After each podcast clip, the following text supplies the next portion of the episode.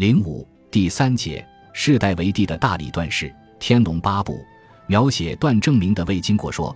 段寿辉接帝位后，称为上明帝。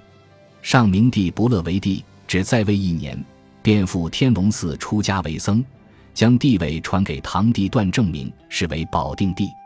这个段寿辉就是《天龙八部》中延庆太子的父亲。段寿辉禅位为僧，据《南诏野史》记载。寿辉，宋神宗庚申元丰三年即位，明年改元上明，以高志升为部谢，高升太为善产侯。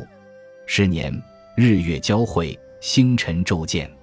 寿辉因天变，遂禅位于思廉之孙正明。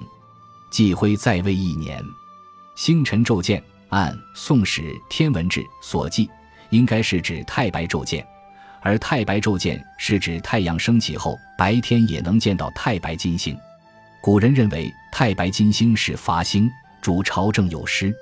按《南诏野史》所说，段寿辉的禅位似乎与高氏父子无关，但近代学者方国瑜并不同意。他以《宋史·天文志》所记为据，指出这日月交汇的天文现象在段寿辉在位期间并没有出现。段守辉是因为逼于高氏不自安，便以日月食为借口避位为僧。